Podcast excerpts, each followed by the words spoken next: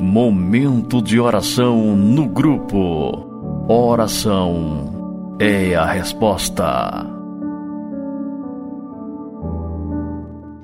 A paz do Senhor, amados irmãos e irmãs, que o Senhor Jesus os abençoe neste dia. Eu sou a irmã Laila Cruz, da Igreja Pentecostal Unida do Brasil, da cidade de Brasília, Distrito Federal. Mais uma vez eu peço aos irmãos e irmãs que ouçam com atenção, orem com fé e compartilhem com amor essa palavra e a oração que a seguirá. Amém? Hoje nós vamos falar sobre ansiedade. E eu vou começar pelo livro de 1 Pedro, capítulo 5, verso 7. Amém? Lancem sobre ele toda a sua ansiedade, porque ele tem cuidado de vós. Irmãos, esse verso é um dos versos que nós vamos ler hoje para falar um pouquinho sobre ansiedade. Irmãos, a ansiedade é uma característica muito mais presente no mundo atual do que ela era no passado. Por quê? Nós vivemos num mundo em que a quantidade de informações que nós recebemos ao longo do nosso dia é muito grande. E isso se une também ao fato de, além de nós recebermos muitas informações ao longo do dia, o nosso cérebro, o cérebro humano, ele não consegue é, captar todas essas informações, tratar essas informações e depois usar apenas aquilo é, que é necessário.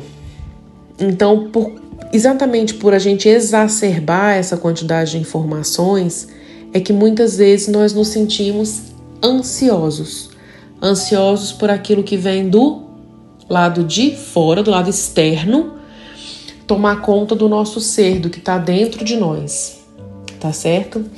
E o Senhor também nos diz é, em Filipenses 4, do verso 6 e verso 7, nos diz assim: Não andeis ansiosos por coisa alguma mas em tudo, pela oração e súplicas e com ação de graças, apresentem os seus pedidos a Deus.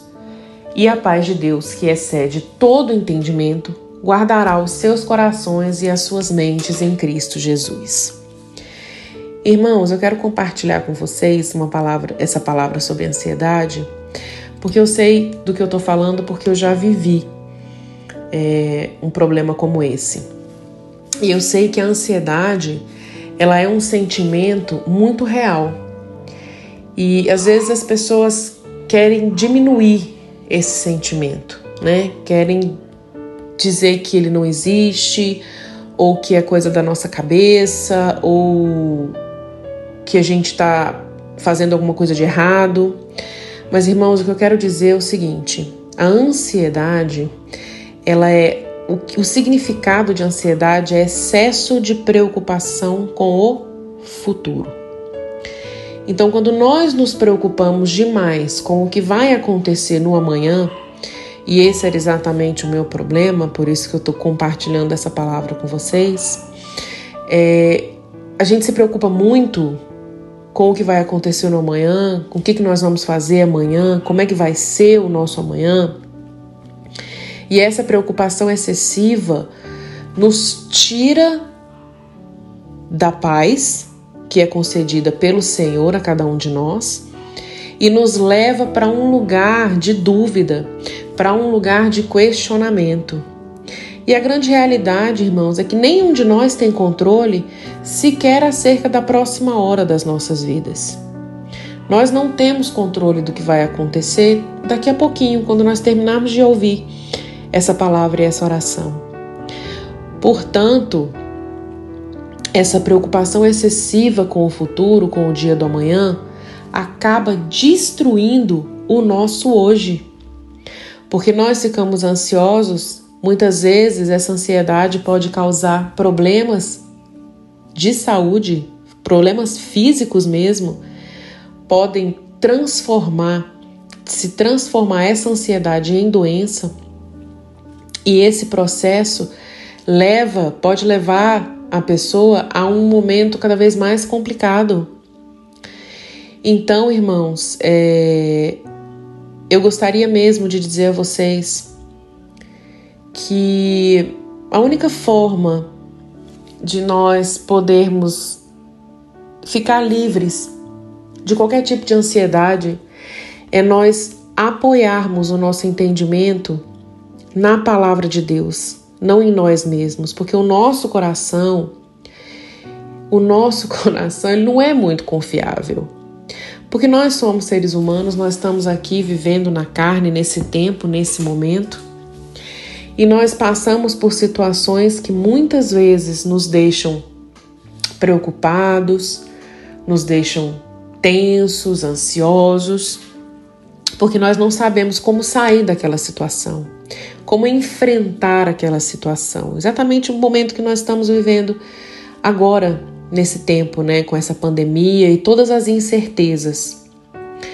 Mas, irmãos, é exatamente nesses momentos de incerteza, nesses momentos de absoluta falta de controle, por parte de nós mesmos é que nós reconhecemos, é que nós podemos reconhecer com muito mais clareza a soberania do Senhor, o controle de Deus sobre as nossas vidas. E foi exatamente vivendo momentos assim, em que eu não tinha controle de absolutamente nada do que estava acontecendo, que eu pude compreender e descansar no Senhor, aprender a descansar no Senhor. Entender que eu não tenho que estar no controle de todas as coisas o tempo todo. Entender que, aliás, o controle não é meu em momento nenhum. A mim, o controle que eu tenho é sobre colocar assim como o Senhor diz na palavra dele, né? Para nós lançarmos sobre ele toda a nossa ansiedade.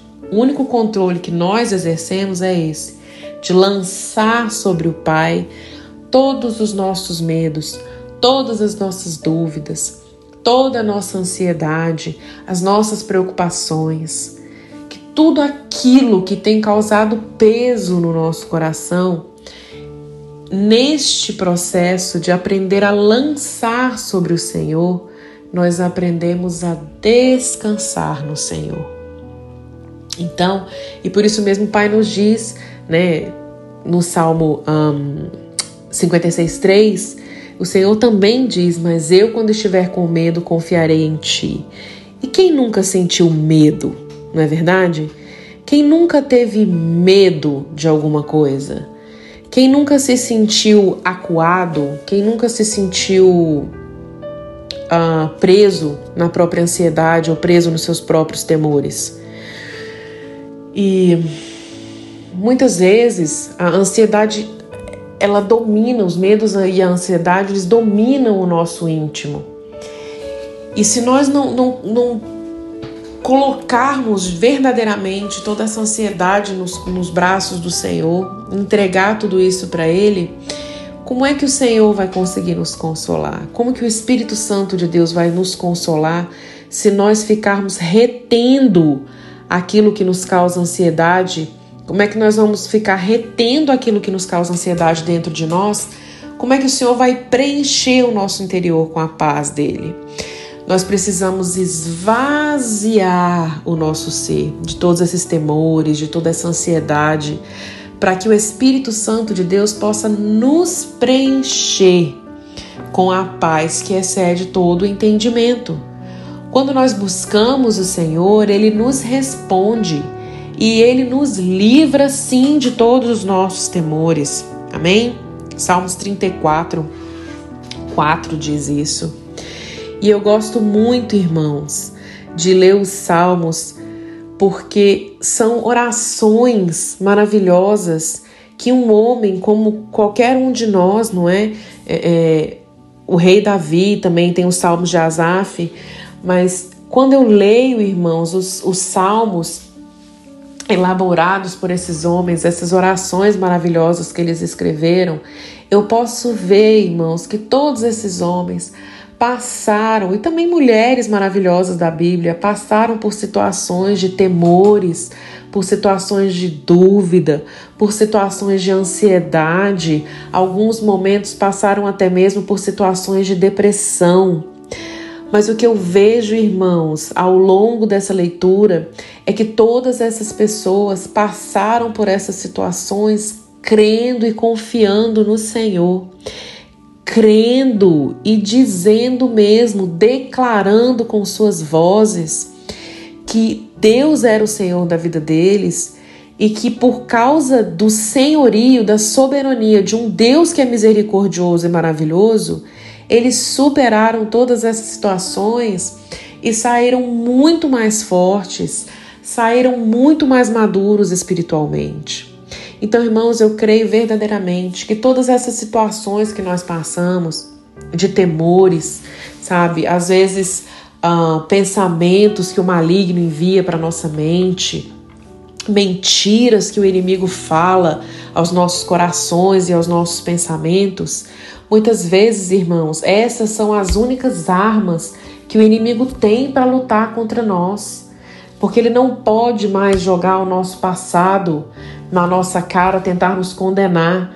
Porque depois que nós confessamos a Jesus Cristo como Senhor e Salvador das nossas vidas, que nós confessamos publicamente a nossa fé através do batismo, por imersão nas águas, em nome de Jesus Cristo, recebendo sobre nós esse nome maravilhoso, esse nome que é sobre todo nome.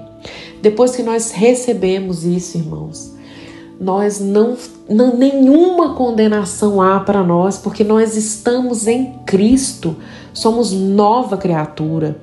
O inimigo não pode mais usar o nosso passado contra nós, porque o sangue de Jesus Cristo apaga os nossos pecados. Então o inimigo lança esse tipo de situação, por exemplo, como nessa pandemia que nós estamos vivendo. Ele lança medo. Nós percebemos isso saindo na rua, conversando com as pessoas. Você vê aquele, aquela atmosfera espiritual de medo pairando sobre a terra. Então, irmãos, nós como, como cristãos, nós temos que ser aqueles que vão se levantar em fé, colocar todos os nossos medos e as nossas ansiedades nas mãos do Senhor, esvaziar os nossos corações de tudo isso que limita, que limita a nossa fé, que diminui a nossa fé, para que o Espírito Santo de Deus possa vir sobre nós e derramar a paz que excede todo entendimento. Irmãos, como o Senhor diz, uma das passagens mais maravilhosas é, também está em Salmos 46, 10. Aquietai-vos e sabei que eu sou Deus. Serei exaltado entre as nações, serei exaltado na terra. Irmãos, nós temos que colocar as nossas vidas, embasar as nossas vidas na rocha que é Jesus Cristo e na palavra do Senhor, porque ele não muda jamais. Ele é o mesmo ontem, hoje e o será para sempre. E mantermos nas nossas mentes e no nosso coração aquilo que Paulo nos ensinou. Para nós, o viver é Cristo e até o morrer é lucro, irmãos. Nós temos que descansar e confiar, lançar sobre o Senhor toda a nossa ansiedade e tomar para nós a paz que excede todo entendimento, porque Ele é o príncipe da paz. Amém? Vamos orar? Pai, em nome de Jesus Cristo, nós te agradecemos, Senhor meu Deus, por essa palavra, Pai, que o Senhor nos entregou. Senhor, oramos, Pai, por cada um dos pedidos que têm sido enviados, Pai querido, para este grupo. Oração é a resposta. Senhor, que cada nome, Pai, daquela lista, cada necessidade, Senhor, daquela lista, seja contemplada pelos teus olhos, porque, Pai, os teus olhos veem todas as coisas. Os teus olhos, Pai, estão sobre os justos e sobre os injustos, Pai. E por isso nós clamamos nessa hora para cada uma daquelas necessidades, Senhor Jesus. Seja saúde, seja cura, salvação, libertação, restauração de casamentos, Pai, restauração de famílias, filhos, Pai querido, que estão fora da presença do Senhor.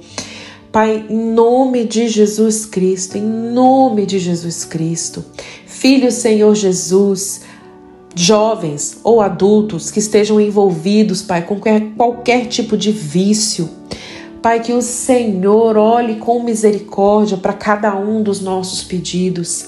Pai, porque tu sabes das nossas necessidades antes mesmo que elas cheguem à nossa boca. Mas o Senhor diz, Pai querido, que nós temos que falar com a nossa boca, Pai e nós venceremos em nome de Jesus Cristo. É pelo sangue do Cordeiro e pela palavra do nosso testemunho. Senhor, meu Deus, que cada pessoa, Pai, que está com o nome nessa lista, nessas listas, Senhor Jesus, possa ser contemplada, Pai, pelos teus olhos misericordiosos e que o Senhor, Pai, mova as tuas mãos em favor do teu povo. Levanta a tua igreja, Pai. Levanta, Senhor Jesus, um exército de homens e mulheres comprometidos, Pai, com a tua palavra, Senhor. Comprometidos, Pai, com o exercício de jejum e oração, Senhor, por aqueles que necessitam. Pai, para que em nome de Jesus Cristo nós possamos ver milagre após milagre, Senhor Jesus realizados pelo teu poder que é infinito. Nós te agradecemos, Pai, no nome santo e poderoso de Jesus Cristo. Amém. Irmãos, mais uma vez eu peço que os irmãos e as irmãs ouçam com atenção esses áudios, orem com muita fé, não percam a fé e compartilhem com todo amor que as bênçãos do Senhor Jesus estejam sobre cada um de vocês. Em nome de Jesus Cristo. Amém.